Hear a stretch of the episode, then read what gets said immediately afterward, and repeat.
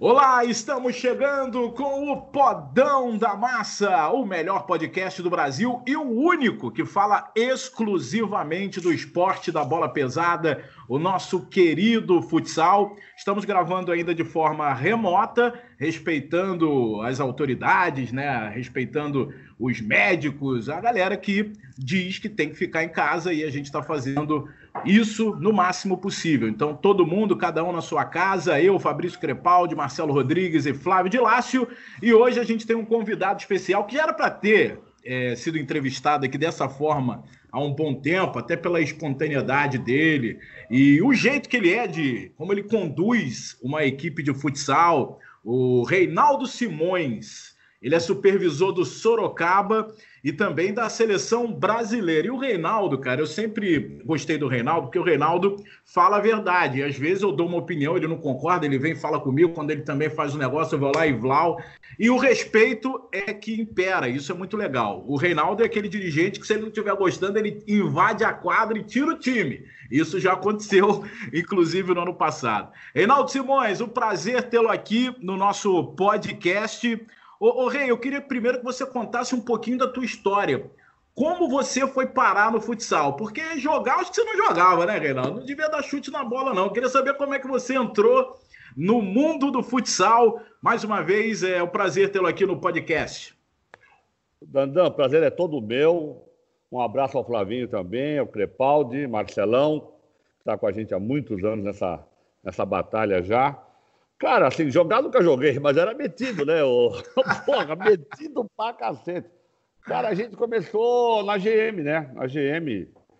Em 1983, nós montamos um time de filhos de funcionário ali, em 83. Em 86, nós já fomos campeão estadual, cara, entendeu? Quer dizer, Pô, campeão estadual em 86, com o time da GM formado por filho de funcionário em São Paulo. Mas você ainda. sempre foi supervisor, Reinaldo? Não, não, eu sou formado em administração de empresa, eu fui tesoureiro da Magnesita, uma empresa que existe até hoje, entendeu?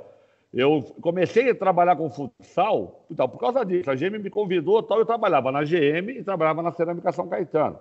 Lá era administrador de empresa. Mas aquele negócio foi crescendo, foi crescendo, a GM foi, ela, ela resolveu entrar no futsal de uma vez por todas, né? E convidou o rapaz lá para ser o treinador, entendeu? O cara não quis ser treinador, o cara ficou com medo de, de sair, de sair da Cerâmica São Caetano para ir para a GM, né? Só que os moleques, os jogadores aí do ABC, tudo, nós não podemos perder essa oportunidade. Vai você de treinador. Lá fui eu, né, cara? Metido pra caramba. Foi. E fui e fiquei de treinador ali, as duas funções, até 1996 na GM. Em 96 eu levei o Ferretti para profissionalizar a GM. O Ferretti foi lá e profissionalizou o negócio, entendeu? O Ferretti, naquela época, e ainda é hoje. Ele era um gestor, assim, ele montava, ele montava as equipes, ele fazia o projeto, ele fazia tudo. E ele foi lá e montou. E de 96 eu fiquei na GM ainda até 2000. 2000 eu fui para Ubra com o PC. De 2005 para frente eu trabalhei com a seleção brasileira. Até 2012 eu era exclusivo, eu não podia trabalhar em clube. Por isso que esses caras ganharam um monte de liga e eu não ganhei tantas, né? Porque se eu tivesse jogado para trabalhando na liga, esses caras não tinham ganho tanta liga assim, não. Aí eles ganharam um monte de liga porque eu não podia trabalhar em clube. Aí eu voltei a trabalhar em clube em 2013 com o Falcão. Né? Aí a, a confederação começou a passar por problemas, ela abriu mão do, da gente ser contratado. E aí estou nessa marca com o Falcão desde 2013. Estou com ele ali. E o projeto era Brasil Quirim, depois virou Magnus e está aí até hoje. E graças é. a Deus a gente tem, tem feito, uh, não só no futsal uh, de quadra, né? A gente tem feito grandes, grandes projetos que estão dando certo e estamos conseguindo levar nesse, nesse problema que nós estamos tendo agora de pandemia. Eu acho que é a única equipe do Brasil que está conseguindo levar a marca, a marca do nosso patrocinador porque a gente fez outras plataformas que deram certo e estamos conseguindo estamos conseguindo trabalhar de uma forma ou de outra. É, eu vi lá, inclusive foi sucesso de audiência na internet, aquela campanha com o Fred, né, dos Desimpedidos, que é um cara que eu gosto muito, é, carismático e deu super certo, muita gente elogiando. milhões de, de de curtidas, 27 milhões de curtidas. É, é do... brabo demais. É, eu estou vendo aqui também no seu Twitter, Reinaldo, você diz, é, sua apresentação, supervisor do Magnus, da seleção brasileira, 11 vezes campeão do mundo. Não é pouca coisa não, cara. Pouca gente tem isso aí, hein, Reinaldo? É, infelizmente, a FIFA não, não, considera todos eles, mas eu fui, eu, nós fomos campeão, nós fomos campeão na UBA em 2001, que existe uma polêmica desgraçada aí, porque Carlos Barbosa também fala que foi campeão em 2001. Eu tenho a medalha da FIFA e joguei lá na Rússia, entendeu? Contra o time do Schumacher, que era da Espanha, contra um monte de jogador. Né? Eu tenho a medalha lá, escrito FIFA campeão mundial de 2001. Uma das poucas medalhas que eu recebi da FIFA foi essa. Né? Depois eu recebi as duas do Mundial. Então tem essa polêmica, Carlos Barbosa fala que foi campeão, nós da Ubra falamos que nós fomos campeão. Aí de clubes eu fui com a Magros, né? Uh, a gente foi fez campeão com a Magros, quatro vezes com a seleção brasileira feminina, né? Depois a seleção feminina já até fui mais vezes campeã, mas no meu comando só quatro vezes. E duas vezes com a seleção brasileira, né, cara? Uh, no Mundial de 2008 e 2012, né? Então são 11 títulos mundiais, porque tem aquele título também do, do, dos Jogos da Juventude, né? Que foi aquele título para nós, é um título maravilhoso, né? Uma das coisas, uma das maiores é, conquistas do nosso currículo que foi aquele primeiro título dos Jogos do futsal nos Jogos da Juventude, né? Isso é bacana. Deixa eu botar, deixa eu botar a rapaziada no papo aqui. Marcelo Rodrigues, já começou a polêmica, porque ele acabou de falar aí que ele é o campeão de 2001 e ele fala em público. Reinaldo Simões no Twitter. Surgiu uma dúvida sobre o campeão mundial de clubes em 2001. Claro que foi a Ubra, campeã em Moscou. Botou no Exato. Twitter o Reinaldo, não deixa é. para depois. Marcelo, boa tarde. Boa tarde, não, boa noite já. Boa noite, Dani. Agora, olha só, já liguei o microfone, já achei o botão que Achou eu não botão, perdi né? de jeito nenhum, meu irmão. Botão a gente não pode perder de. Deixa eu falar, isso é um outro papo. A euforia leva a debilidade. Então é o seguinte, graças a Deus, primeiro um grande abraço para você, abração Crepaldi, de Lácio. Pô, e, e ter o Reinaldo aqui, cara, é, é a certeza da gente ter polêmica. Não tem, não tem outra alternativa, né, cara? Eu conheço o Reinaldo há muito tempo né? Comecei a comentar em 98. A gente teve treta também, depois ficou amigo pra caramba. Uh, enfim, antes da gente começar é, ou seguir com as polêmicas, eu queria é, falar que ele realmente é um cara que veste a camisa de qualquer é, função que ele exerça. É, se isso é legal, se isso não é legal, é, a polêmica vai falar, né? É a opinião das pessoas. Mas ele luta muito sempre pelo, pelo lugar que ele está trabalhando. E eu queria começar. Eu, eu tenho duas perguntas para fazer para o Reinaldo, se vocês me permitem. Uma, é, eu, eu, na realidade, não é uma pergunta, eu queria que ele contasse a história do dia que ele foi salvar uma bola e não conseguiu salvar a bola. É, essa história ele tem que contar de qualquer maneira. E depois a pergunta séria, que é sobre. Obviamente, nós todos vamos falar sobre seleção brasileira e os problemas, mas nós tivemos uma preparação extraordinária de 2005 a 2008 e eu queria que você falasse do, do que aconteceu depois, né, de 2008 a 2012, e a sequência disso aí, né, que você fizesse um resumo do porquê a gente não conseguiu manter essa sequência de trabalho e aquela sequência extraordinária, multidisciplinar, né? ou seja, onde todas as, as coisas foram pormenorizadas, foram muito intensas e se uniram para uma vitória extraordinária contra a Espanha. Um abraço, Reinaldo. Abraço. Então, vou começar pela gozada primeiro, né? Pela, olha, pela coisa engraçada, lá gozada, pelo amor de Deus. Pela coisa engraçada. vou começar pela coisa engraçada. Porra, é, GM Bordon, o time da Bordon, um timaço, né, cara? Lavardinha, Zé Roberto, Sandrinho, Cecílio, Brequinha. Pô, é um timaço, timaço, timaço, timaço. E o meu time de novinhos, a molecadinha da GM, né, cara? E os bancos, bom, eu também consegui mais uma coisa, eu mudei a regra do futsal, porque os bancos, o banco era atrás do gol, aqui em São Paulo, no Brasil, era atrás do gol. Por causa disso, mudou para lateral. Eu já tenho, na minha regra, a regra da FIFA eu faço parte, porque mudou por causa disso. Eu tô ali atrás do gol, meu time de molequinho atacava, parecia índio, né? Ataca, ataca, ataca, os caras no contra-ataque 1x0. Aí o meu time bem de novo, eu era treinador. Ataca, ataca, ataca, 2x0.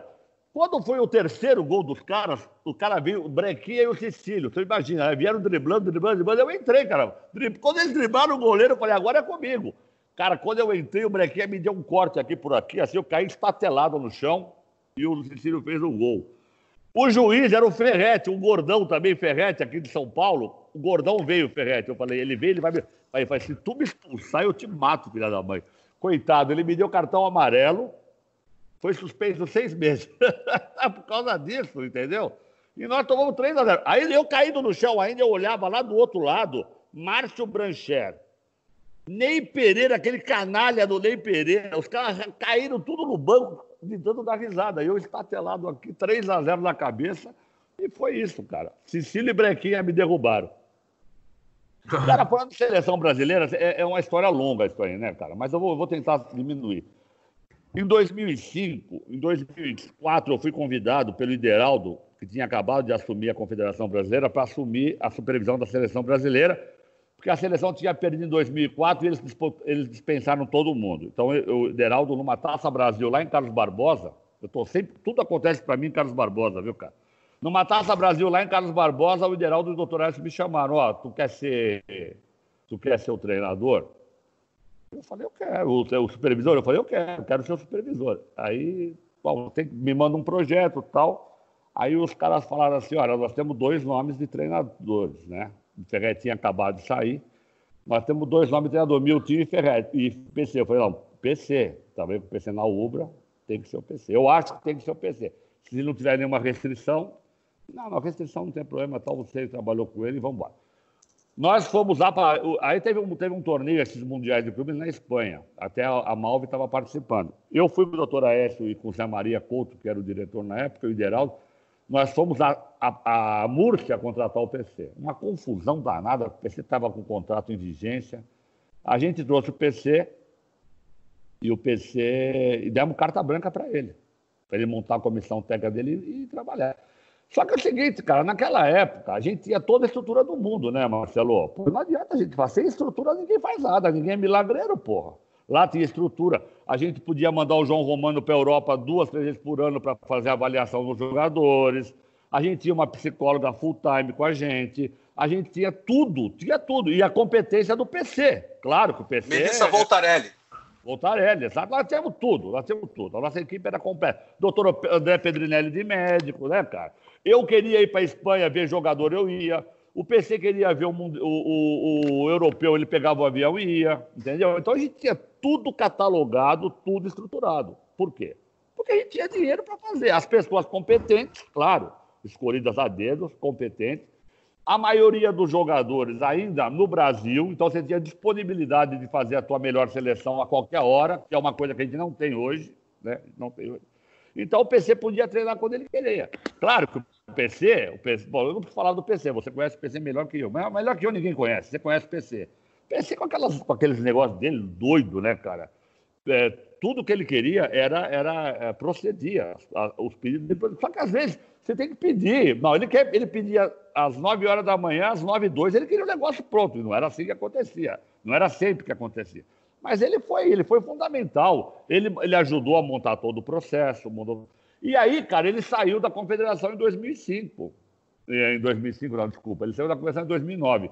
Por um problema dele, cara. Problema dele com a, com a diretoria da confederação. Eu não vou colocar esses assuntos aqui, porque é muita polêmica, mas diz respeito somente a ele. Não vale a pena eu vir aqui dizer sobre esse assunto, né? Que foi uma coisa pessoal dele lá.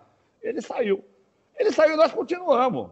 Aí o doutor Aécio, eu, fui lá na casa do doutor Aécio, chorei, eu e Pipoca, nós choramos para pedir para o PC não ser mandado embora. Chorei. Eu não choro pelo meu filho, chorei por ele.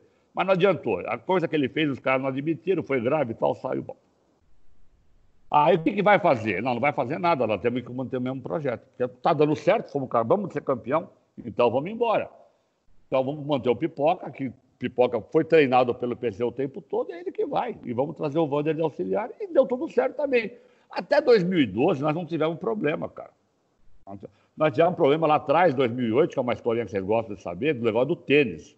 Aquela porcaria do tênis, que era uma merda aquilo ali, que os jogadores eram obrigados a usar o tênis, e isso o PC que levantou esse problema. Mas quem resolveu não foi o PC. Não foi o PC que resolveu esse problema. Quem resolveu o problema foi o Pipoca, que deu a ideia, que deu a ideia de como resolver o problema, e eu aceitei a ideia, nós fomos na Topper e resolvemos o problema.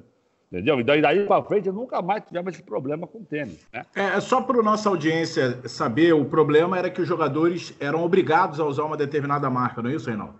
O problema é o seguinte: o contrato que a CBFS fazia com as empresas de material esportivo era esse. Nós éramos empregados, a gente, pô, a gente tinha que. Olha, meu amigo, mas não que o jogador. Ah, não, não pode convocar o jogador por causa disso. Não. Chegava lá, os jogadores acabavam jogando com os tênis dele. Só que quando chegava na hora do vamos ver mesmo, com a mídia, com a televisão, aí não tinha jeito, tinha que cumprir o contrato, senão perde o contrato. A gente tinha toda essa estrutura porque a gente tinha patrocinadores bons que nos pagavam, e, e, e, e o material esportivo era um, né? Mas nós resolvemos o problema. Quanto vocês querem para jogar com o tênis da Top, meu filho? Vocês querem dinheiro? Queremos. Quanto quer? 10 mil cada um em 2008. Queremos 10 mil reais cada um. Cheguei na Top e falei, o Rato aqui. Hoje o Rato é, é, é vice-presidente de marketing da CBF. Rato, eu preciso de 140 mil reais. 10 mil reais para cada jogador. Até o Falcão, que era outra marca, usou o tênis da Topper, entendeu? E resolvemos o problema. Então, tivemos estrutura para trabalhar até 2012. Nós não tivemos problema nenhum até 2012. É claro, problema do dia a dia ali, você discute com um, discute com outro, mas sair para qualquer lugar do mundo tem, qualquer empresa Premiação tem, né? também, né, Rei? Premiação, nós demos 110 mil reais cada um. Eita. Você quer mais o quê? Tá ruim, não. É, em 2008? É. Não, 2012, Hoje já tá 2012. Bom. 2012. Ah, não. Caramba, estamos falando de 2008 ainda. Né? 2008, 2012, é. Claro, 2008 nós sabemos. Aí em 2012 nós já tivemos um problema com a premiação. Até, até o Mundial foi tudo certo. Quando nós viajamos para o Mundial, nós começamos a discutir, nós começamos a discutir a premiação, o presidente da confederação pegou, tirou um papel do bolso dele, um papel desse tamanho grandão assim. Todo mundo, o que, que é isso? Era um jogo do. Ele tinha comprado um jogo, um jogo de, de loteria federal. Ele falou: a premiação de vocês está aqui. Se eu ganhar, vocês têm premiação. Se eu não ganhar, vocês não têm. Tá de sacanagem, né, cara? Agora eu tô, a, eu tô há 10 dias de viajar com a seleção brasileira. Eu vou jogar tudo no lixo que nós fizemos? Chamei os jogadores e falei, ó, tá aqui, ó, o nosso prêmio é isso, nós temos que rezar para ganhar. Ou tem o prêmio da FIFA lá, que é 300 mil dólares lá, e vamos dividir entre a gente. Ninguém gostou, mas nós fomos, cara, fomos campeão. Entendeu? Agora eu vou fazer o quê? Não, não, vamos embora, ninguém vai jogar. Vamos jogar o Mundial para fora, acabou, os caras não vão dar o dinheiro. Quem quisesse, quem não quisesse participar, não participaria. Mas todo mundo quis, entendeu? Claro que foi um problema grave, mas tive que contornar. Eu, eu tinha um presidente chamado Walter Giovanelli, lá na GM. Ele falou assim: ó, você, o teu salário, você ganha bem, é para resolver problemas. Te vira, vai resolver os problemas. Às vezes eu resolvo o problema que agrada a todo mundo. Às vezes não agrada a todo mundo. Às vezes agrada uma parte, às vezes não agrada. Mas o nosso, o, que, o mais importante de tudo, cara, é que nós sempre tivemos um alto nível de relacionamento com jogadores de comissão técnica. Isso aí é o que leva o meu trabalho para frente, entendeu? Domingo, à tarde, sábado à tarde, eu estou em casa, me liga aquele cretino do, do, do, do, Ferrão, todo domingo, todo sábado, quer conversar, entendeu? Me liga o Cadeia, me liga o. Os caras me ligam todos eles, eles me... sábado e domingo eu fico só atendendo telefone e eles querem falar comigo, e vídeo, pô, e videoconferência, e vai e tal. Ferrão, um belo num apartamento em Barcelona, eu aqui, pô, me leva para aí, Ferrão. Então, então, o nosso relacionamento é ótimo. A gente briga, pô, briga toda semana. Tem seleção, nós estamos brigando. Mas, cara, a gente também se dá muito bem. Então foi isso. 2008 até 2012 foi ótimo. 2012 começou a dar problema na viagem. Ah, porra, mas a confederação, a CBFS não pagou o prêmio e levou 7 mil pessoas. De... É verdade, é verdade. Você estava lá? Levou o cachorro, o papagaio, a namorada, a amante de todo mundo. Eita! E nós não. e nós não. E nós, cada jogador teve. Ó, é só para lembrar que o nosso cara... canal é o Sport TV, a Globo. A gente é, não está em canal de fofoca, não, mas tá tranquilo. Pode seguir que tá bom, tá bom. A história tá tá. Ô, Marcelo, os jogadores, todos eles levaram as famílias também. Mas cada um pagou do seu bolso. Cada um pagou do seu bolso. O, o Falcão estava com a mulher e dois filhos, pagou do bolso dele. O neto levou a mãe e o pai pagou do. Todo mundo pagou do bolso. Entendeu? Então é isso. Agora, essa que foi a raiva de todo mundo, porque a Confederação, a CBFS, tinha um monte de convidados, né? Um monte de convidados. Cada, cada federação levou dois, três convidados. E nós não, né? Entendeu? Agora nós vamos perder o campeonato por causa disso? Não, vamos ganhar o campeonato. Vamos ganhar o campeonato. Pegar o dinheirinho que deram para nós e vamos para casa. É deixa, eu botar, deixa eu botar o Crepaldi e o Dilácio nessa conversa também. Fabrício Crepaldi, que não corta o cabelo desde o início da pandemia, tá de brincadeira. E o Dilácio, que mais uma vez é, estabeleceu o contato, entrou em contato com o Reinaldo para viabilizar a nossa entrevista aqui. E aí, Crepa, tudo bem, meu? A conversa tá boa, né? Dá para ficar ouvindo aqui, só ouvindo. Fala, Dandão. Um abraço para você, para o Marcelo, Dilácio Reinaldo Simões, o ilustre convidado, e para todos os nossos ouvintes. Eu cortei o cabelo uma vez durante a pandemia, mas eu confesso que isso já faz muito tempo, né? Estamos há uh, três meses e meio em casa, praticamente, então está na hora de cortar de novo. Eu prometo que na semana que vem eu já vou ter melhorado um pouco o meu visual. Mas realmente a conversa é muito boa, né? São, são grandes histórias, histórias de dentro e de fora da quadra, envolvendo muita coisa. Mas eu já vou emendar uma pergunta para o Reinaldo, já que está falando dessas coisas da seleção brasileira, tudo que aconteceu nos últimos tempos, e você é pago, não sei se pela confederação ou não hoje em dia, mas essa história que o presidente da GM falou que você é pago para resolver problemas. E a preparação do Brasil para o Mundial, que era esse ano e vai ser o ano que vem, ela está cheia de problemas. Isso vai ter como ser resolvido até o próximo Mundial ou a gente não, não pode ter uma perspectiva tão boa assim? Deixa eu só abrir um parêntese e, emendar a pergunta. Você está sendo pago para resolver esses problemas, não, como era não, na GM? Não, não estou sendo pago, ninguém é pago para nada. Nem eu, nem Marquinhos, nem Ferretti, nem ninguém. Nós não recebemos um centavo para trabalhar e continuamos trabalhando. E não vamos parar de trabalhar. Ah, por que isso? Porque a gente, a gente imagina que uma hora a gente vai receber, entendeu? Porque assim, a dívida que eles têm, deixa eu dar um parênteses, depois eu respondo a tua pergunta. A dívida que a CBFS tem com a gente, eles vão pagar. Eles vão pagar. Eles vão ter que pagar, de um jeito ou de outro vão pagar. Eu sei que todas as negociações que estão acontecendo aí, isso está sendo veiculado, vinculado. Inclusive, eles já me perguntaram qual é esse montante, eu tenho tudo, de todo mundo. O jogador que fez um jogo na seleção brasileira, eu sei quanto ele tem para receber. Todos, todos, todos, todos, todos. Todos os jogadores, toda a comissão técnica, todo mundo tem. E a gente vai receber. O que nós estamos fazendo mensalmente, a gente não recebe para nada. A gente não recebe. Não recebe. Desde, inclusive, eu estou trabalhando, eu tenho outro emprego, mas o Ferretti e o Marquinhos estão desempregados, cara. Eles não recebem nada. Foi, foi, foi aventado a possibilidade do Marquinhos receber a partir desse ano, né? A CBFS, que eu só falo de CBFS por enquanto, eu não posso falar de outra, de outra entidade. A CBFS é, disse que, que iria pagar e não pagou. E não pagou. Né? E não pagou e nem vai pagar porque não tem patrocínio, não tem nada. Né? Desculpa, o Crepaldi, repete a pergunta para mim que eu me empolguei e fui para o outro lado. Não, tudo bem, tem a ver com isso também, mas é, questão de resolver problemas. Ah, sim. A, sim. A, vai ser possível resolver essa preparação da seleção ou a gente vai fazendo um jogo aqui, outro ali, e aí vai se reunir antes do Mundial mesmo? Cara, que... eu, eu, eu, não posso ser injusto, entendeu? Com todos os problemas que a CBFS tem hoje, né? E, e a gente acha que tem muitos problemas e podia ser melhor resolvido, mas que não são. Principalmente a gente tem um, um, um departamento de marketing um pouco mais funcional que vá buscar esse patrocínio, que vai resolver o problema e não se resolve nada, a gente não tem patrocínio, entendeu? Então, quer dizer, existe um problema ali de ter alguém que vai buscar esse dinheiro. Não foi buscar, não tem, mas mesmo assim, mesmo assim, em 2019 a gente conseguiu fazer um bom trabalho. A gente fez é, o que dependeu da CBFS e da, e da Comissão Técnica, o planejamento foi cumprido. A gente conseguiu ir para a Europa quatro vezes, né, duas vezes, dois, quatro países, quer dizer, duas vezes, duas vezes, quatro países a Copa, aquele de julho, realmente estava tudo programado para fazer um bom treinamento. É, o presidente disse que tem o contrato, tudo lá. Eu não cheguei a ver o contrato, mas acredito nele. A gente, é, eles cancelaram. E depois, o momento que a gente achava que ia poder trabalhar legal, que era na Copa América, também não teve. Aí depois a gente tinha, no, em dezembro, ele chegou a falar isso, mas ele não sabia as equipes. Nós chegamos a ter é, Irã e, e Cazaquistão para vir em dezembro, na hora H os dois, os dois países deram para trás. Ah, mas não tem contrato. Aí que eu digo para você, tem que ter o um contrato, mas isso já não, é, já não faz parte do meu trabalho. Eu, pô, tá faltava, ter que fazer contrato também. Aí é brincadeira, eu não tenho tempo de fazer contrato. Agora, agora, o trabalho estava sendo bem feito. O que nós estamos aguardando? E não podemos fazer nada enquanto isso. A FIFA ficou de entregar a data FIFA de futsal até ontem, dia 30 de junho, né?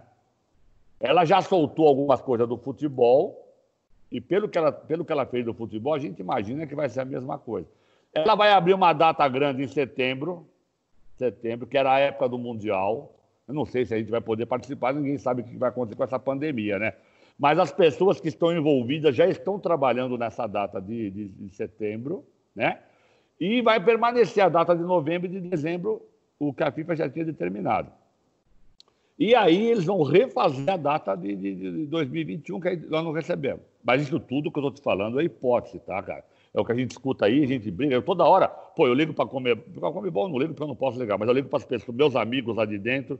Eu ligo para meus amigos da Comebol, eles estão me falando isso. Eu tenho alguns amigos na FIFA que me ajudam. Eu falo direto com o Venâncio, que hoje é o vice-presidente de futebol e futsal da, da Espanha. Eu falo com, falo com o pessoal da UEFA, eu falo com todo mundo para gente, para apertar os caras, entendeu?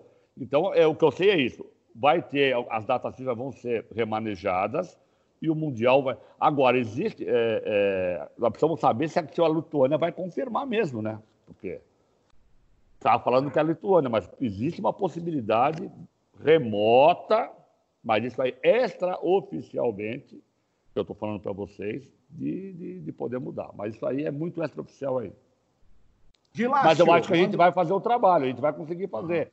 O, o, o Marquinhos já tem uma lista de 30 nomes, cara. Isso não muda. É. A não ser que apareça um fenômeno de uma hora para outra. Nós temos uma lista de 30 nomes que a gente está monitorando. A gente já fez todos os, os testes com esse jogador. Nós temos o Rodrigo Calê, que é o assessor, que é o, o responsável pela, pelo desenvolvimento dos atletas. Ele está ele tá monitorando todos eles, né? Então a gente está. Tá, ó, hoje a gente monitora jogadores de 14 anos até 35 anos. Todos porque nós já estamos pensando nos Jogos da Juventude de 2023. Então, nós já estamos monitorando. Nós temos tudo monitorado, entendeu? Tem pessoas que estão trabalhando. Agora, a gente tem que esperar ver o que é que vai acontecer, né? Eu sei, quer dizer, eu imagino que vai acontecer que vai ter melhorias para todo mundo, mas nós temos que aguardar. Flávio de Lácio, é, manda aí sua primeira pergunta para o Reinaldo Simões, nosso convidado do podcast de hoje, supervisor do Sorocaba, da seleção brasileira. Tudo bem, de Lácio? Tudo certo. Fala galera, Reinaldo, é um prazer você estar aqui com, com a gente. É, vamos voltar um pouco à, resposta anterior do Reinaldo, quando ele, ele falava sobre 2012. Né? Naquele ano, você foi campeão mundial né, como supervisor, e no fim daquele ano, a, a comissão técnica e você também foram desligados né, do, do, comando da seleção. Queria saber como é que aconteceu esse processo, Política. né? Política. Como é que aconteceu esse processo? Queria é que você desse mais detalhes e como é que foi a, a sua reaproximação dois anos depois, né? Que dois anos depois você acabou voltando e mudaram a comissão tá. técnica também. Não, não, deixa eu te falar. Em 2012, ia ter eleição para presidente da confederação e o doutor Aécio ia perder a eleição. Ele ia perder. Entendeu? Aí tinha um cidadão chamado Edson Nogueira, que ele era presidente da Federação Pernambucana, aquele vigarista. O Ed, Edinho, né? É essa, essa coisa aí mesmo, é.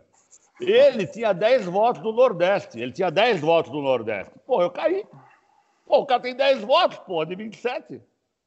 Elege quem ele quiser. Aí ele falou: eu só eu te dou os 10 votos se você me der o cargo do Reinaldo. Ele deu o cargo na hora, pô. Eu fui embora para minha casa. Ele me pagou tudo que ele me devia e eu fui para minha casa. Só que esse cidadão, ele queria brigar com o mundo. Ele queria, ele achava que a bola, ele ia mudar a bola, a bola ia ser quadrada, entendeu? Ele ia transformar a bola de redonda para quadrada. E ele brigou com todo mundo, ele brigou com o Falcão, ele brigou com todo mundo. Ele só não brigou eu soube, com eu, eu soube dessas brigas aí. Ele só não brigou com o Manel Tobias e com o Ney Pereira, porque para brigar com o Ney Pereira também tem que ser milagroso, né, cara? Ele brigou com todo mundo. E aí os jogadores derrubaram ele. Os jogadores derrubaram ele. E aí me levaram de volta. Bom, derrubaram ele, derrubaram o doutor Aécio, derrubaram todo mundo. Os jogadores acabaram com a confederação, derrubaram todo mundo. Aí, aí, aí eu fui convidado. Eu fui convidado. Fui convidado para voltar em 2014. Mas aí, cara, aí eu já voltei com Madeira, né? Voltei um pouco ali com o Renan e tal, mas também já não. Eles estavam eles sem estrutura nenhuma, né? Aí o Madeira, quando assumiu de volta, quando o Madeira assumiu, quer dizer, me chamou de novo: olha, vamos lá resolver essa situação, os jogadores estão brigados tal. Eu falei para o Madeira o seguinte: isso aí tá aí o Falcão de prova, o Rodrigo, tinha um monte de gente. Falei, eu não quero participar dessa reunião de você. Você vai, chama todos os jogadores e resolve com essa situação do deles, entendeu? A partir do momento que você resolver a situação com os jogadores e tiver tudo resolvido, eu volto. Tá bom, tá bom, tá bom. Eles fizeram a tal da planilha que eu tenho hoje, essa planilha, e falaram assim: ó, isso aqui nós devemos, um dia nós vamos pagar. Vamos pagar. E daqui para frente, a nossa diária, vão ter que diminuir, que não tem um patrocínio, é isso. Tá bom, tá bom, tá bom. Os jogadores resolveram? Resolveram. Aí me chamaram: olha, pronto, tá tudo resolvido, pode entrar na reunião. Bom, então a partir de agora eu volto a ser o superior da seleção. Porque eu não ia voltar para a seleção com os jogadores com o problema que eles estavam lá dentro, entendeu? Porque eu sou jogador, Agora, mano. Ô, Reinaldo, teve, teve aquele boicote, né? O que, que aconteceu com a modalidade? Por que, que o dinheiro sumiu Uma confederação que era tão rica de 2005 a 2008, que não faltava nada, não faltava estrutura, não faltava nada para jogadores, técnicos, vocês da, da, do staff, e o dinheiro simplesmente sumiu.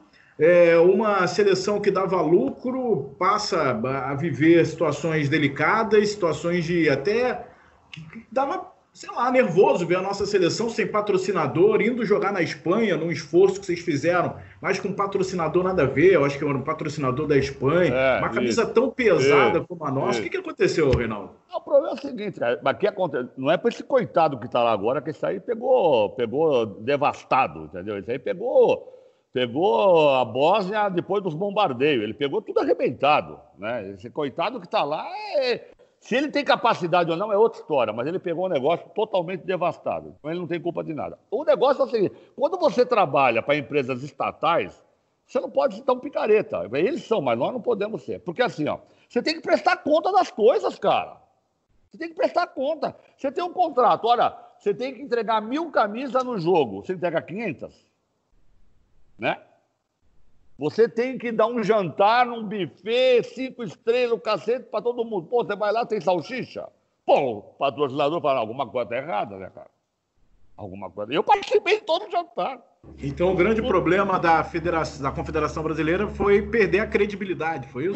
Prestação de contas. Prestação de contas. Prestação de contas não foram. Eu não entrega, outra coisa, não entrega. Ah, não, vamos fazer 12 jogos na Globo. Não vai fazer, meu filho. Então o contrato dizia uma coisa e você não faz, pô. Pô, só teve três jogos esse ano na Globo. Né? Ah, mas você falou que ia ter oito.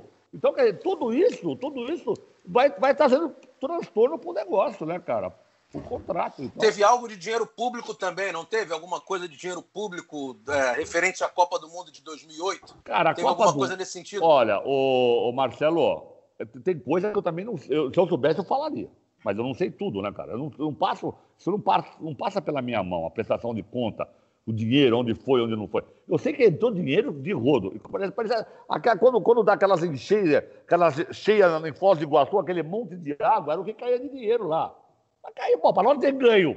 Um milhão e meio, porra, tu acha que não tem. Pô, um milhão e meio, nada. São 14 jogadores, mais 12 da comissão técnica, são. Porra, são quase 3 milhões nós ganhamos. Pô, se nós ganhamos quase 3 milhões, deu um pouco menos, tá? Eu tô chutando, tô arredondando o número. Tu imagina quanto esses caras não ganharam, né? Agora, como foi, como não foi, eu não tenho detalhes da situação. Agora, eu só sei o seguinte: quando eu estava lá, nós tínhamos Correio, Banco do Brasil, Chevrolet e Topper. Só a Topper dava 180 mil por mês. Só a Topper. Você imagina os outros. É. Perdeu tudo, cara. Perdeu tudo. Tem, tem solução, Reinaldo? Tem luz no fim do túnel? A gente vai voltar a ter uma seleção brasileira forte uma seleção que, pelo menos no mínimo, não se preocupe com estrutura. Se vai ganhar ou não é outra coisa, é o esporte, é a bola ali rolando. Se o Brasil ganhasse tudo toda hora também não teria a menor graça. Mas a gente um dia vai voltar a não se preocupar com estrutura, pelo menos, com dinheiro de viagem, não pagar o treinador, não ter como monitorar o futsal da Europa com o nosso técnico lá acompanhando os campeonatos. Você acha que um dia volta a ser Olha, forte a nossa seleção? O presidente, eu gosto muito do presidente, mas eu acho que CBFS não tem condição. Não tem condição. Não por ele, não. É porque não tem condição, cara. É uma declaração até forte, Reinaldo, porque assim, você trabalha lá no núcleo. Não, eu tô lá. você mesmo, é uma das. Não, não. É lógico, você é uma das pessoas fortes. CPFS. Agora você vê aqui, olha aqui, ó. O presidente, é que ele não falou isso. Então, ele isso que eu ia falar. Ele já, pôs mais, aqui... ele, já pôs, ele já pôs mais de 700 mil reais do bolso dele. Você acha que já vai até quando ele vai pôr dinheiro? A mulher dele vai matar ele. Se a mulher dele escutar isso, ele tá morto. A mulher dele não sabe. Ah, então. Provavelmente Entendeu? vai escutar. Não Se é escutar, ele, alguém vai é botar que... pra ela. Mas o que eu quero dizer é o seguinte: ele aqui na nossa entrevista, raro ele falar, mas ele deu uma baita entrevista pra gente aqui no podcast. Eu senti ele meio que lutando contra a chegada da CBF. Eu senti meio, não, vamos brigar e se não der, cada um vai pro seu lado. Não sei se ele falou com essas palavras, mas deu a entender isso. E pelo que você está falando aí, o caminho é a CBF ou outra situação, mas que a CBFS não dá mais. Que é o que a gente bate aqui na tecla vários falar. A CBFS... Só, só complementando, Reinaldo, desculpa aqui. Só complementando o que o Dandan está falando. O problema está na imagem da CBFS anterior ao Madeira e que isso ficou. É... enfim, a, CBFS ficou queimada para o governo federal em qualquer instância. E muitas empresas privadas continuam tendo esse problema também com a imagem da, da, da CBFS? É pergunta, não é afirmação. Olha aqui, o que eu acho é exatamente isso. Eu acho que assim, o, o a imagem, a imagem da, do, do, a imagem da, da CBFS no marketing ela ficou, ela ficou devastada. E, e, o Madeira, e o Madeira não conseguiu recuperar isso, porque ele não, não, teve, não teve como recuperar, entendeu? Então o que, que a gente tem visto? A gente tem visto. Hoje, a CBFS tem um patrocínio, que é a pênalti. E tem os jogos da, da, da Globo, né? Que a Globo paga todo ano ali, mas não sei nem esse ano, não sei nem como é que está isso aí. É o que eu sei, é o que eu sei. Então, assim, ó, não tem condição, cara porque ele tem que pagar. Ah, e tem as inscrições uh, do, do, do, início do ano que as, as, federações têm que fazer. Esse ano ninguém fez inscrição de nada, até agora, né? Porque está tudo parado, não começou o ano ainda. Então eu acho difícil, eu acho difícil, entendeu? Eu acho muito difícil o futsal. Uh, ah, não, pô, entrou. o Banco do Brasil amanhã vai dar 20 milhões. Puta merda, aí vai embora. Mas eu acho difícil. Eu acho difícil. E eu acho que esse negócio de CBF, CBFS, Outro dia ele ficou bravo comigo, que eu falei, não tem volta mais, não volta mais para trás isso aí. Isso aí não volta mais para trás. Entendeu? Não tem ré mais desse assunto. Esse assunto é para frente. E você acha é. que é para quando, Reinaldo? Eles tiveram uma reunião há 15 dias atrás, vão ter outra reunião sexta-feira agora. Né? As pessoas que estão envolvidas na CBF, as pessoas que estão trabalhando na CBF, são pessoas do mais alto gabarito. Entendeu? Que é o senhor Ricardo Trade, que é o Bacalhau, o Lavoisier e o Felipe Drummond, que é da Magros. São as três pessoas que estão hoje cuidando, fazendo essa, essa interligação entre CBF e CBFS. Entendeu? Então são pessoas que conhecem, que conhecem o mercado, que conhecem tudo. Eu, é lógico, é. Vai, vai tirar o futsal da CBFS, vai acabar, a CBF fecha as portas, acabou tudo. Não é isso que vai acontecer também. Também não é isso que vai acontecer. Né? Porque é. eu acho, que, eu acho que não é isso que vai acontecer. Também não sei, né, cara? Acho que não pode fechar as federações, vamos fechar as portinhas, acaba tudo tal. Eu não sei. Mas eu acho que a seleção brasileira de futsal, essa, essa vai para a CBF. Eu acho. Eu fiquei eu... bem satisfeito, inclusive, é, ouvindo esses nomes aí que estão nessa transição, né, fazendo esse, essa ligação. É, é animador, inclusive, porque são pessoas de, de nível, eu não conheço muito o Bacalhau, mas eu conheço bem o Lavô e acompanho o trabalho do Felipe Drummond há muito tempo. Então, eu acho que, assim, tá bem entregue. Eu acho que isso é uma luz no fim do túnel para quem gosta da modalidade. O Bacalhau, o Bacalhau, assim, ó, eu conheci o Bacalhau trabalhando com futsal. O Bacalhau administrou a liga na época do Carlinhos Bittencourt e muito bem administrado. Isso, isso. Entendeu? E muito bem administrado. O Bacalhau, naquela, hein? naquela época, o Bacalhau conseguiu. Uh, os clubes não tinham dinheiro para nada. De, com a entrada do Bacalhau, os clubes tiveram muita ajuda. Pô, os clubes tinham hotel, tinha alimentação, tinha um monte de coisa, transporte, ajudou muito. Então, quer dizer, depois ele fez Copa do Mundo, ele fez Olimpíada, ele trabalhou na, B, na CBB, trabalhou na CBV. É um cara, pô, um cara, o currículo do cara é ótimo, entendeu? não tem nem o que discutir o currículo dele, né? Eu acho que, que, que, que vai dar certo, entendeu? Agora, pô, não sei, agora, aí, aí o, o Dandan, Aí entra num assunto que eu desconheço, eu não sei como é que é a parte jurídica, não sei como é que funciona isso, quem é que está, quem não está. Aí eu já não sei, né? Eu sei que eles estão negociando e eu, Reinaldo Simões, acho que não tem mais volta. O Madeira é uma pessoa maravilhosa, eu queria levar o Madeira no colo. Eu gosto do Madeira pra caramba. Entendeu? Eu quero levar o Madeira comigo no colo, dar ele, mas não tem condição, coitado. Ele não tem condição porque não tem dinheiro. Como é que ele chama? A hora que a mulher dele souber que ele já gastou 600, 700, ele vai ver só. Ô, ah, manda uma pergunta aí pro, pro Reinaldo, já tá levantando não, o dedo um é, tempo aí. Eu tô pensando na imagem dele carregando madeira no colo e ninando madeira. Dá pra fazer um meme. O Madeira é, um olha aqui, ó. O Madeira é ótimo, cara. O Madeira é um cara bacana. Não, é verdade, o Madeira é ótimo, cara. Mas, coitado, não tem jeito. Ele, ele tá sozinho contra o mundo, cara. Não dá. Tá é, a gente ficou com essa impressão. Mas a minha dúvida em cima da história da CBF é se para você a solução para a seleção brasileira voltar a ser o que ela era é de fato ir para a CBF, além de, de resolver uma, essa questão toda, é, a solução para salvar, entre aspas, a seleção brasileira é ela ir para as mãos da CBF? Não, não sei se vocês sabem, por exemplo, primeira coisa, o negócio lá atrás, a FIFA, segundo a CBF, né, e a CBFS também, a FIFA exige um CNPJ só que trate dos assuntos de futsal, e futebol, e, e, e society, e tudo, tudo que é relacionado ao futebol, só pode ter um CNPJ por país, entendeu?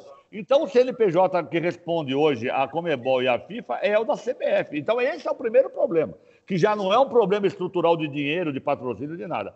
É uma coisa que a FIFA determina. Então, pronto. É que, rapidinho, Reinaldo, desculpa até te cortar, mas aqui quando a gente entrevistou o Madeira, ele falou que nunca chegou uma determinação da FIFA para que virasse uma coisa só.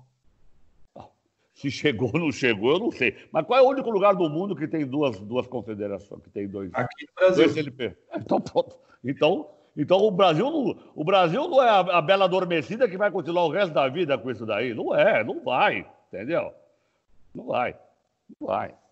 Bom, é, o nosso podcast vai ter que estourar um pouquinho, porque podcast a gente faz, tenta aqui organizar uma hora, mas assim, o bom do podcast também é que a gente não tem uma grade, não vai entrar nenhum programa depois, então a gente pode passar do horário sem problema nenhum e o papo tá bem agradável e a gente ainda tem outros assuntos para falar. Eu queria falar de Liga Nacional, porque eu acho que seleção já foi. Alguém tem mais alguma pergunta sobre seleção brasileira? Porque eu acho que os problemas foram expostos aí, e assim, problemas que a gente já, já conhecia e alguns detalhes de outros. Mas o Marcelo quer fazer mais uma pergunta sobre esse, esse ah, tema. É mais uma consideração, né? Porque é, do que uma própria pergunta, mas se o Reinaldo quiser falar alguma coisa sobre isso, é, eu acho até muito interessante. A CBFS tem muitas dívidas, e o próprio Madeira, numa pergunta que eu fiz a ele, disse que os passivos da CBFS é, iriam né, para quem quisesse o bônus de ter o futsal. Ou seja, quem quer ter o bônus, a resposta dele, dele foi essa. Quem quer ter o bônus tem que arcar com o ônus. Então, é, óbvio que eu também acho e a, tenho como, como fundamental que o futsal vá para a CBF, por toda a estrutura que a CBF tem. Mas como seria isso? Será que esse vem sendo o impedimento maior para que a CBF bata o martelo e, e absorva o futsal, Reinaldo? Pelo que eu estou sabendo, não é o problema financeiro. Não é o problema financeiro. A CBF já se, já se comprometeu a pagar. Claro, a, CB, a CBFS me deve um dinheiro. A CBF deve me chamar e falar: ó, tu ganha, tu, tu, tu tem tanto para receber. Tu quer negociar ou tu quer brigar? Eu vou negociar, entendeu? Eu, mas eu acho que vai, eu acho que a parte financeira não é o problema. Existem outros problemas que não que eu desconheço, que, por exemplo, o negócio dos, dos registros, a CBF quer os registros para ela, os registros dos atletas, né? Que é uma coisa que a, não é a CBF, a FIFA quer. Não é, às vezes a pessoa ah, a CBF quer ela tomar, não é a CBF, é a FIFA que determinou que tem que ter um negócio só. Né? Agora, tem que ver os campeonatos, as categorias menores, as federações. Aí eu já não sei como é que vai ser, como é que vai ficar. Por isso que eu te falo assim, o ponto, o ponto, um ponto. Quem é que o carro-chefe, que, é que é a seleção brasileira, masculina, feminina e categoria de base, eu acho que deve ir para a CBF. Isso aí eu acho que deve. As dívidas a CBF vai pagar? Vai pagar. Para todos esses jogadores e para toda a comissão técnica. Isso, Reinaldo, é, é, isso é o que eu tenho escutado.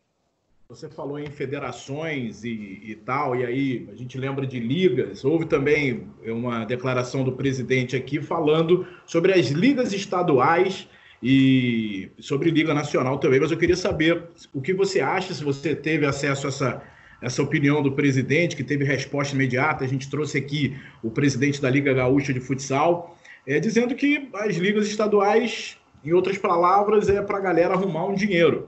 Eu queria que você falasse sobre isso, o que você acha das ligas estaduais e a estrutura do futsal brasileiro hoje, fora a seleção, falando mais nas partes dos campeonatos, da Liga Nacional, do, do, das federações estaduais e ligas. O que você bom, tem para falar para gente? Bom, primeiro assim, é, todo mundo pode montar o que quiser. Se eu quiser montar uma liga aqui na minha chácara, eu vou montar a liga. Então, quer dizer, não é proibido montar a liga. Então, você, você vai lá, você monta, você vai, monta, todo mundo monta. Vamos montar uma liga aqui, eu e meu filho e o Yasgai. Vamos montar, qualquer um monta a liga. Bom, agora, assim, o que o Reinaldo Simões acha? Os caras vão me matar, mas eu quero que se dane. Eu não acho certo ter liga e ter federação no mesmo estado. Uma confusão desgraçada, ninguém sabe, né? Eu acho, eu acho, eu. Eu, ninguém eu tá me mandando, nessa e eu. Ninguém está me mandando falar isso. Ninguém Futsal tá tem mandando... campeonato estadual, tem campeonato municipal, tem campeonato da rua, tem campeonato da casa. É isso, com a bagunça. E para você eu entender acho... isso e o público entender, é difícil. Eu acho que cada estado tem que ter um representante. Ou é a liga, ou é a federação, ou os dois juntos. Em São Paulo, em São Paulo, até um tempo atrás, os dois andavam de mão dada pelos bosques de São Paulo, Era uma maravilha os dois. Agora não pode nem se ver. O Ramon e o Laércio, entendeu? Eles andavam de mãozinha dada, eram amiguinhos, vivia uma maravilha, tá, funcionava tudo bem, agora não mais. Quer dizer, eu acho que eles tinham que se entender todo mundo. Cada estado tem que ter um representante. Isso é Reinaldo que está falando, não é nem CBFS, nem CBF, nem ninguém. Eu, me, eu, eu, eu assumo o que eu falo. Bom, a Liga Nacional, a Liga Nacional, ela também passou por muitos problemas. Ela passou por muitos problemas. Hoje nós temos um presidente e uma diretoria atuante, entendeu? Atuante. Tem o Norberto, que é um cara muito bom na área financeira, um cara atuante. Bom, todos são bons. Eu vou citar nome, eu vou acabar sendo injusto. E tem o presidente que dá condição para trabalhar. Esse ano, a Liga ela estava começando a. Claro, o cara, o cara é presidente há dois anos, né? Demanda. Você não consegue. Eu vou ser presidente amanhã e eu vou mudar o mundo. Não vai. Tem uns que acham que vão, não, mudaram nada até agora. Bom, aí. E o, e o, e o estava fazendo um trabalho, está fazendo um trabalho legal. Está fazendo. Ó, nós já estamos. Nós temos a Sport TV, que é uma maravilha, que nós não podemos largar a Sport TV nunca. Agora tem o problema da TV aberta, da estatal, que deve entrar. Tem o negócio do pay-per-view, Entendeu? Tem a, a, história da. A história, ele está arrumando um dinheirinho para os clubes viverem, né? Uh, então, quer dizer, a Liga, ela está caminhando. Ela vai, agora, pô, a Liga, esse ano que ela já tinha falado, ah, nós vamos dar um dinheirinho para os clubes, vai, todo mundo vai pegar uns 30, 40 mil, que não é muito, mas já ajuda. Pô, agora vem essa pandemia, jogou tudo lá no buraco. Eles estão trabalhando, a gente está tendo reuniões semanais, entendeu? Com todos os supervisores. Tem a reunião técnica, que são os supervisores com a diretoria técnica da Liga, e tem a reunião do, do, das pessoas da área administrativa. Nós não estamos parando, cara. Nós temos três, lá, três datas. O que, que vai fazer? Nós temos três datas para começar. Ou começa 15 de agosto, já tem tabela pronta. Não posso, não, não posso te mandar, mas já tem tabela pronta. Ou começa 15 de agosto, ah, não vai dar certo 15 de agosto. São 30 de agosto, duas tabelas maravilhosas. E tem a esculhambação que é 15 de setembro, né? Porque 15 de setembro é muito pouco tempo e aí vai ser um. Joga de manhã, viaja de tarde, joga de noite, aí vai ser uma zona. Mas, mas já tem tudo prontinho, cara. A liga tá, a liga tá organizada, entendeu? Mas os clubes, coitado, pô, você vê, olha aqui, Minas, que é o Minas, que é um clube tradicional, não pode, nem, nem o clube pode abrir ainda. O Corinthians, a minha chave, isso eu vou te contar, saiu por aí. A minha chave é o time de São Paulo Brasília e, e os times de Minas. Porra, Praia Clube não abriu ainda para trabalhar, Corinthians não abriu para trabalhar e Minas não abriu para trabalhar. Quer dizer, então, não é porque eles não querem, é porque não pode, né? Não pode. Então, assim, vão ser três chaves de sete, acho que vocês já sabiam disso, né? São três chaves de sete, né? E, e teve que fazer essas alterações, mas isso todo mundo concordou. Não tem outra alternativa. Então, Aí, teve, eu, que diminuir as, teve que diminuir as viagens, diminuir os custos. Senão ninguém eu acho que Eu acho que foi muito inteligente, aliás, eu tenho elogiado muito aqui desde o início é, como a Liga Nacional tem se comportado do, diante dessa pandemia, e já tem plano A, já tem plano B. Agora, o que você falou aqui no início, ninguém sabe o que vai acontecer, ninguém sabe o dia de amanhã. Amanhã pode ter a vacina, acabou, vamos jogar no dia seguinte Isso. e tal. Isso. Agora, ninguém sabe. Você quer ver uma coisa? Carlos Barbosa, bem organizado, uma cidade pequena, não teve muito problema de coronavírus, eles começaram a treinar antes, mas não começaram fora, começaram bem, tudo organizado. Pô, depois de uma semana, virou vermelho, parou de novo, agora voltou a treinar. Então, nós mesmo aqui em Sorocaba, nós fizemos, o, nós, nós chamamos todos os jogadores para cá de novo, né, porque estava cada um na sua casa, cumprimos o protocolo de 14 dias, cada um dentro da sua casa em Sorocaba, treinando online. Nós estamos treinando online desde o primeiro dia. E, de, e agora nós estamos fazendo aqueles treinamentos presenciais de grupo, de cinco grupos, dois, três jogadores com um treinador, três com outro. Mas daqui a pouco fica no vermelho, para de novo, entendeu? Então a gente, infelizmente, a gente, o planejamento existe, mas a gente não. Nós vamos fazer contra o protocolo? Não podemos. Nós temos que a, a, acompanhar o protocolo, cara. Entendeu? Hoje eu estava vendo, hoje eu vendo uma reunião agora à tarde da CBF sobre, sobre, sobre escolas de futebol. Meu, tá todo mundo tá bonito para cá, mas ninguém consegue trabalhar, tá todo mundo em casa. Quem é o pai que vai deixar o filho para uma escola? Escolinha de futsal, tá maluco. Ninguém ah, eu já estou aqui, a Prefeitura do Rio de Janeiro já deve liberar no meio do, do, do mês de julho, ou não sei, não sei como é que está nessa situação, mas a informação era essa de que as escolas iam reabrir. Eu já estou como aqui, já vou ter que tirar meus filhos e mandar para a escola. A gente fica realmente apreensivo. Claro, se você tem esse problema na tua casa, então imagina nos clubes, então, né? É, tá isso. Mas eu acho assim, ó, eu tenho uma. Eu, eu, a perspectiva é boa. A liga está indo bem, a, a diretoria está atuante, entendeu? Em outras épocas eu teria vindo aqui metido o pau na liga. Não é isso. Ninguém tem. Ninguém precisa ficar falando besteira, que está todo mundo trabalhando. Né? Tem um departamento de marketing atuando, tem, tem a diretoria financeira, está todo mundo trabalhando. E está de parabéns à Liga, cara. Eu acho que vai dar certo. Vamos esperar a pandemia resolver, mas a Liga está indo bem. Ô, Reinaldo, falando do seu clube, o Sorocaba, semana passada a gente ouviu aqui o Jackson, o Jackson Samurai, e ele falando de atrasos de salários, de redução de salário. Inclusive, daqui a pouquinho eu vou ler a nota que o Corinthians enviou. A gente queria ouvir o Edinho aqui hoje, mas não teve como, problemas aí de comunicação. Mas ele mandou uma nota para a gente que daqui a pouquinho eu vou ler aqui no podcast. Como é que tá o Sorocaba? Tá em dia? Teve redução salarial? Como é que funcionou aí? Eu posso falar do Jackson um minuto, não? Pode, à vontade. Pode. O Jackson, cara, o Jackson ele teve uma lesão na seleção brasileira. Eu, eu, fiquei, eu fiquei chateado porque o Jackson falou aqui, eu vi o podcast. Entendeu? O Jackson teve uma lesão num jogo da seleção brasileira, ele se machucou numa final, uma lesão grave, séria. Nós trouxemos ele para São Paulo, nós demos uma opção para ele operar com quem ele quisesse operar. Ele operou com o doutor André Pedrinelli em São Paulo. Nós trouxemos a família dele, mãe, é, sogra e mulher, ficou aqui. Ele tinha que voltar para fazer os exames, é, tratamento, ele vinha. A CBFS, seu Madeira, deu toda a estrutura necessária para ele. Entendeu? O problema é que o seu, o seu Jackson ele tinha uma outra lesão, uma lesão de coluna, de costa, sei lá do que, que ele tem. E o problema da, da, da do, do, do, joelho, como ele não fez quadril, o tratamento. Quadril. Como ele não fez o tratamento adequado com quem tinha que ser feito, ele foi fazer onde ele quis fazer, ele não fez a coisa certa, o quadril dele começou a dar problema. Aí ele vem dizer que ele não foi muito bem atendido. Não é verdade, é mentira. Ele não fez o tratamento onde ele queria, como a gente determinou, onde nós demos várias opções para ele. Não fez no clube dele também, foi fazer lá na casa dele. Então, aí, entendeu? Então, injustiças eu não gosto. Bom, como todo mundo, a Magnus também teve que fazer um. um... mas a Magnus, a Magnus é muito séria. A Magnus não fez nada, a Magnus continua pagando a mesma coisa que ela paga. Só que quando você tem uma, um projeto, você tem o dinheiro da, de uma patrocinadora, o dinheiro de outra, o dinheiro de outra. Bom, Todo mundo aí se junta o bloco todo e paga as suas contas. A Magnus não tirou um centavo do nosso, do nosso patrocínio. Muito pelo contrário, de vez em quando dá umas dores de barriga, a gente corre lá e ele ajuda, né? Mas a prefeitura, a prefeitura de Sorocaba, com, essa, com esse gasto que eles estão tendo na saúde, eles, eles seguraram nosso, nosso, nossa verba. Então, então, a prefeitura até hoje não pagou nada. Alguns outros patrocinadores pequenos também estão diminuindo. Então, então, nós tivemos que baixar 15% do salário dos jogadores do principal e da comissão técnica. 15%, né? Que é um valor que todo mundo concordou. Né? Mas também, o que vão fazer? Não tem jeito, cara. 15%. Hey. E a categoria, e a categoria sub-20, como é só a prefeitura que paga, nós não tínhamos dinheiro para pagar o sub-20.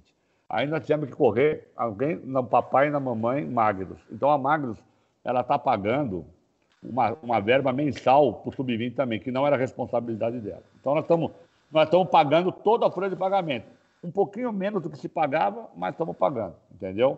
Reinaldo, seguro saúde, ah. continuamos pagando seguro saúde, seguro de vida. Nós não tiramos nada, nada. As benfeitorias, almoço, janta, tudo que nós sempre demos, nós continuamos dando, só que tivemos que diminuir um pouco do salário de cada um. É, essa redução, Reinaldo, foi no, no direito de imagem ou foi na CLT? Não, nós não temos CLT ainda, nós só temos Sim. direito de imagem, entendeu? Então é tudo direito de imagem, o nosso, nossos contratos são todos direitos de imagem. Então foi no direito de imagem. Agora, uh, se a gente não sabe o que vai acontecer com, com o dinheiro da, da, prefeitura. Se a prefeitura amanhã depois chegar e falar, não, estou aqui, tudo o dinheiro que, que a gente deve está aqui. Aí nós vamos ressarcir. Isso já tem uma promessa. Agora, se os caras não pagarem, nós não temos de onde tirar. Mas se a gente for ressarcido, a gente vai devolver o dinheiro para todo mundo. Mas nós não tivemos nenhum problema, sabe, cara? O nosso, nosso grupo, todo mundo entendeu. Nós deixamos os jogadores à vontade, né? Assim, porque tem jogador de sub-20 que está tendo proposta para ir para Dubai, para ir para não sei aonde. Os caras estão tudo louco, né, cara? Quem tiver proposta, agora mesmo foi um moleque do sub-20 foi para Dubai. Nós estamos liberando sem problema nenhum, entendeu? Se o cara quiser ir embora, vai. Mas, mas do adulto nós não tivemos nenhum problema. Está todo mundo tranquilo, trabalhando e vamos em frente. Marcelo, o Sidão também entrou em contato para dizer que a Intel foi citada aqui no podcast que lá também não tem salários atrasados, foi isso?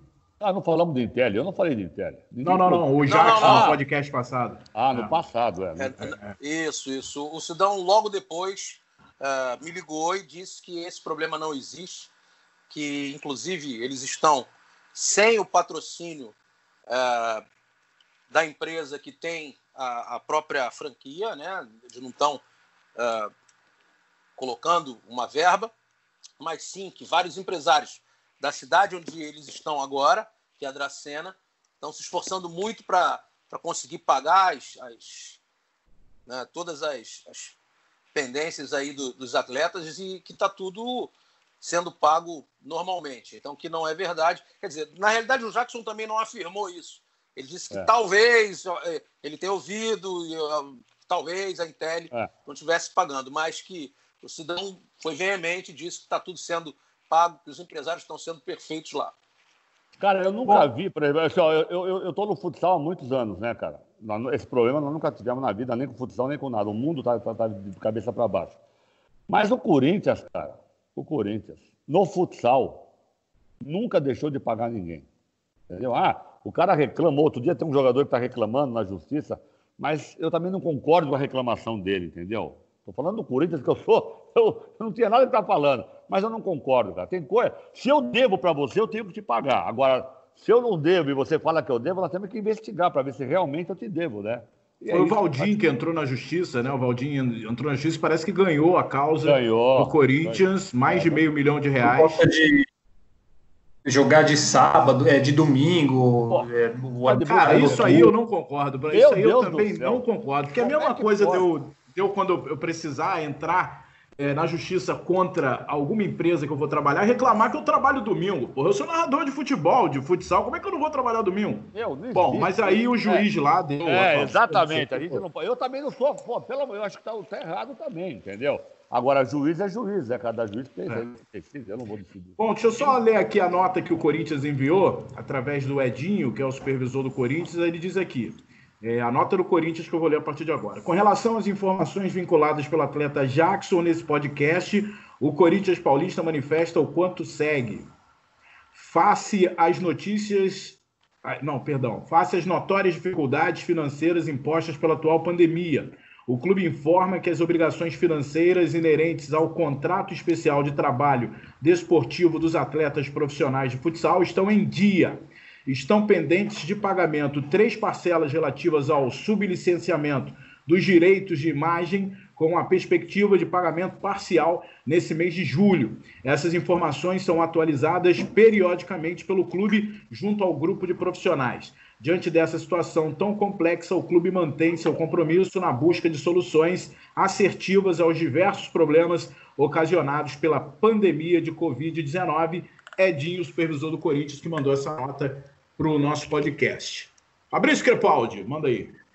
O Reinaldo falou aí sobre outros times, Corinthians, a gente falou sobre a situação lá, de agora Dracena, né, que é o time da Intel. O Reinaldo, eu queria saber, a gente vê outros times de basquete, por exemplo, acabando, a, a liga de vôlei acabou, acabou sem acabar, digamos assim, uma situação muito complicada. E me parece que os times de futsal estão até que bem organizados vivendo essa situação da pandemia. É, você também tem essa impressão, você que tem contato com todos eles, você acha que, que parece que o futsal, enfim, deu um passo que consegue se manter bem, ainda mais numa situação dessas? A situação geral, ela é, óbvio, apesar da, da pandemia, é uma situação boa de organização e profissionalismo no futsal? Então, cara, você vê, né? A gente tem conversado toda, toda semana, eu falei agora há pouco, a gente, tem, a gente tem estado falando. Eu até agora não escutei de nenhum supervisor assim, nós vamos parar. Não, não tem condição, nós vamos se. Não, não ninguém. Está todo mundo procurando uh, se ajudar. Claro, essa situação aí de diminuir salário, cara, pô, mas todo mundo diminuiu o salário. Será que agora só no futsal os caras vão começar a arrumar problema? Eu sou, eu, eu não tem jeito isso aí. Ou o cara, ou o cara aceita, ou o cara. Você acabou de falar, o, o voleibol, o que vai acontecer com o voleibol no Brasil?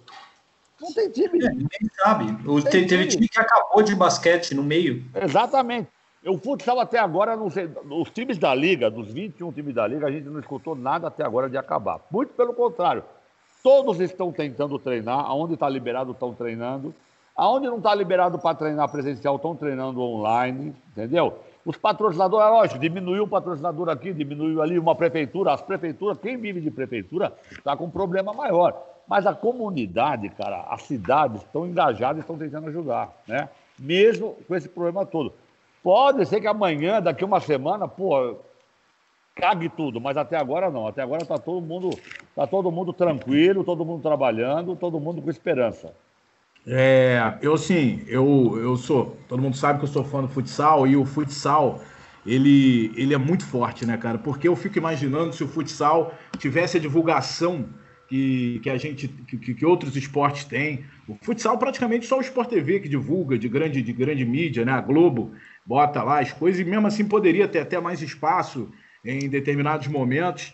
E, mas é, é, a grande empresa que divulga o futsal. Às vezes chega uma final de Liga Nacional, não tem jornal nenhum, uh, nenhum uma notícia nenhum. sobre a final do Nossa. futsal, uma cobertura ampla. O futsal não é olímpico. Eu fico imaginando o poder que esse esporte tem, a margem que esse esporte tem de crescer e se tornar mais forte do que ele é. Porque, cara, é impressionante. A gente trabalha com regiões do interior Pô, a gente faz uma final entre Sorocaba e Pato Branco, dá audiência em todo o Brasil. Olha o poder, cara, que esse esporte ah. tem e às vezes ele é tão maltratado. Então, mas você sabe o que eu penso? Eu concordo plenamente com você. A Globo ainda não é só na Globo, na Sport TV, é no Globo.com, é toda, toda, todas as plataformas da Globo, ela fala, entendeu? No interior, Daniel, no interior ainda tem algumas outras redes que falam regionalizado, entendeu? Em Pato Branco, talvez a outra empresa lá, sei lá quem vai, SBT, Record, fale, né? Regionalizado. Mas assim, a nível nacional, nós só temos. Antigamente o jornal Lance falava toda semana, não fala mais também, né? É. Então, quer dizer, a gente não tem, só temos vocês, cara. E nós temos que tratar bem vocês. É claro, que a gente briga, eu vou brigar com você, vou brigar com o Marcos. Eu briguei até agora com o Crepaldi só. O, o Flávio já briguei também, entendeu? Mas, porra, mas, mas a gente. Ainda, hein, Crepaldi? Ainda. Ó, mas a gente briga todo mundo pela mesma coisa, cara. A gente quer bem do futsal, entendeu? Porra, é. queria eu. O dia, o dia que eu der uma pancada em alguém e o Reinaldo não responder, tem alguma coisa errada aí, pô. Outro dia você tava fazendo uma live na tua casa, eu fui lá. Eu tava, aquele dia eu tava num fogo desgraçado. Eu falei, será que eu não falei umas besteiras, cara? Pô. Domingo à tarde. Você assistiu o Dedé lavando louça. Ô, ô, Reinaldo, para a gente encerrar, eu queria que você me contasse um pouquinho dos bastidores daquele time, daquele dia que você tirou o Corinthians de campo. Na final da, da Liga Paulista, né? Porque a Liga Paulista, a Copa Paulista, não sei qual era o campeonato, mas era um desses aí. Ele gosta. Ele gosta. Você tirou o time de campo, eu gosto. Ó, deixa eu te falar uma coisa para você. Eu vou ser criticado pra caramba aqui, entendeu? Eu faria de novo, cara. Entendeu? Eu não vou falar para você que o Edinho não tentou me ajudar, que o Lourenço não tentou me ajudar. O, a pessoa da diretoria ali, os caras tentaram ajudar, cara. Entendeu? Mas, cara, nós tínhamos 50 pessoas ali, pai de jogador, tudo uniformizado. Os caras tiveram que colocar os caras dentro do vestiário, meu. Entendeu? É fácil falar agora, porra, você foi inconsequente, você tirou o time da quadra. Aí as pessoas ligadas a mim me deram bronca, cara. Pô, nós íamos ganhar o jogo, nosso time estava melhor. Pô, levei uma bronca, Sorocaba inteira brigou comigo. Cara, o Felipe depois, ele deu uma, ele deu uma, uma entrevista dois dias depois, ele estava sendo muito cobrado, ele falou a mesma coisa, cara. A gente que estava ali, entendeu? E não tinha clima entre os jogadores, cara. Os caras estavam dando um soco na cabeça um do outro. Entendeu? Aí você, com aquele ginásio lotado lá, eu vou eu, ficar batendo, brigando com o torcedor. Eu não tinha mais idade para isso, tinha 62 anos. Só dava um tapa daquele, eu nunca mais levanto, cara. Entendeu? Eu tinha os pais do jogador, tudo bêbado, tudo bêbado, os pais do jogador.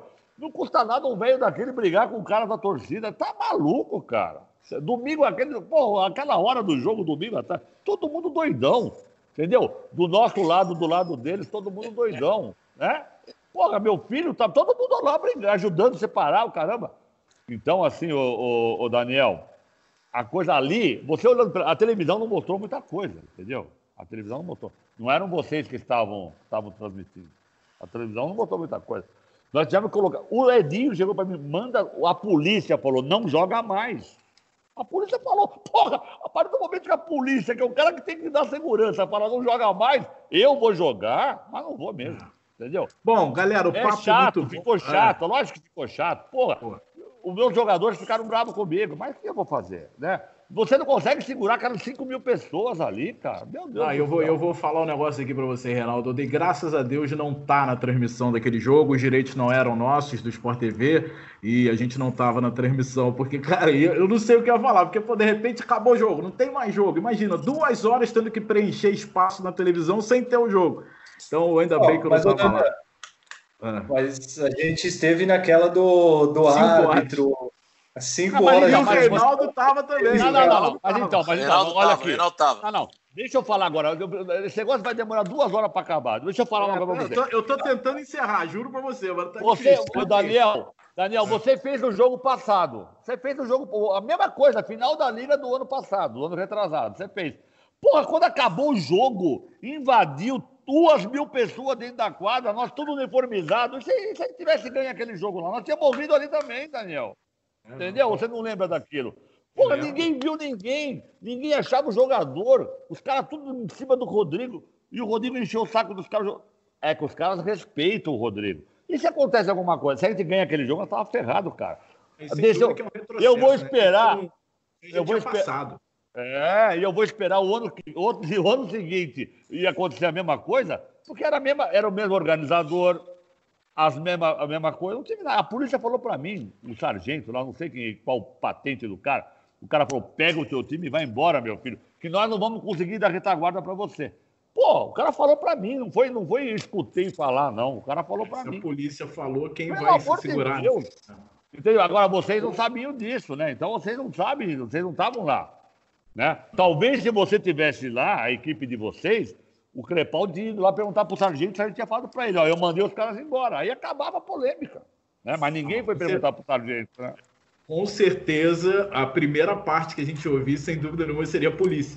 Se claro, não, não sei se aconteceu ou não, mas a gente e ouviria, aí, com certeza. E aí o Crepaldi ia falar para você, olha, aqui de baixo a coisa tá feia, o policial mandou todo mundo ir para casa. Porra, ela vamos embora. Mas eu, eu, queria ter, eu queria ter narrado você invadindo a quadra. Ó, oh, o Reinaldo invadiu, hein? Vai tirar todo mundo. Não, não, não, não. não. Eu, eu vou te contar a verdade da história. Você tinha que, você tinha que ter narrado Marcelo o que Rodrigues. eu perguntei para ele no início, pô. Ó, eu perguntei para ele no início. Não, naquela Reinaldo meu cara, naquela... quadra, vai tirar a bola, leva uma caneta maravilhosa e Nossa, cai! Aquela, lá, ele tinha, aquela lá ele não tinha nem terminado a transmissão. Eu tenho cada notícia boa, que o Milton Neves narrava futsal. Você sabe disso, né? Que Milton Neves sim, narrava futsal. Sim. Milton Neves, vou contar uma historinha só pra gente encerrar, uma história engraçada. Milton Neves era o maior sem vergonha, o maior filho da. que tinha. Ele é legal, ele é engraçado, vocês conhecem ele, né? Bom, aí ele narrava, ele chegava lá, tomava, uma, ele tomava um, um cowboy desse tamanho e ia narrar. Tomava um, um, um cowboyzão, cara, um copo desse tamanho aqui, ó, pá, de uísque, e aí ele ia pra narração. Aí ele chegava lá em cima e começava a me torrar o um saco, né? Aí um dia ele pegou e falou assim, ele falou, João Antônio de Carvalho era o repórter, ele falou, João, vai lá e fala que eu vou entrevistar o Reinaldo. Pô, eu tô no meio do jogo, cara, eu era treinador. Não, não, e o João Antônio é outro sacana, né? Aí ele pegou e veio assim. O... Põe o fone, eu pus o fone, ele pegou e perguntou lá em cima. Reinaldo, quando é que você vai inaugurar a tua escola de balé, você e o Fuzila? Eu falei, o dia que a tua mãe vier fazer a primeira aula inaugural. Isso no ar.